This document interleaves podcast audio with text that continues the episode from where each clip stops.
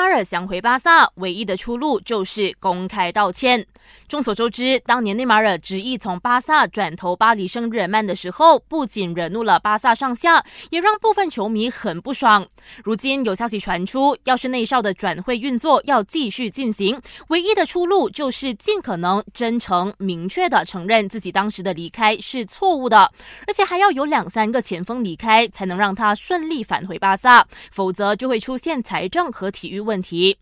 尽管面临内马尔随时离队的窘境，但大巴黎并没有就此停止引援工作。在求购埃弗顿中场盖伊的转会交易中吃下闭门羹之后，大巴黎正专注追求切尔西中场巴卡约科。只要能拿出四千万欧元，就能从切尔西带走巴卡约科。谁说曼联成功买下马圭尔？早前有报道说，曼联已经准备好以八千万英镑向莱斯特城求购马圭尔，并获得对方点头答应。不过，莱斯特城已经辟谣，强调球队到现在都没有收到任何报价。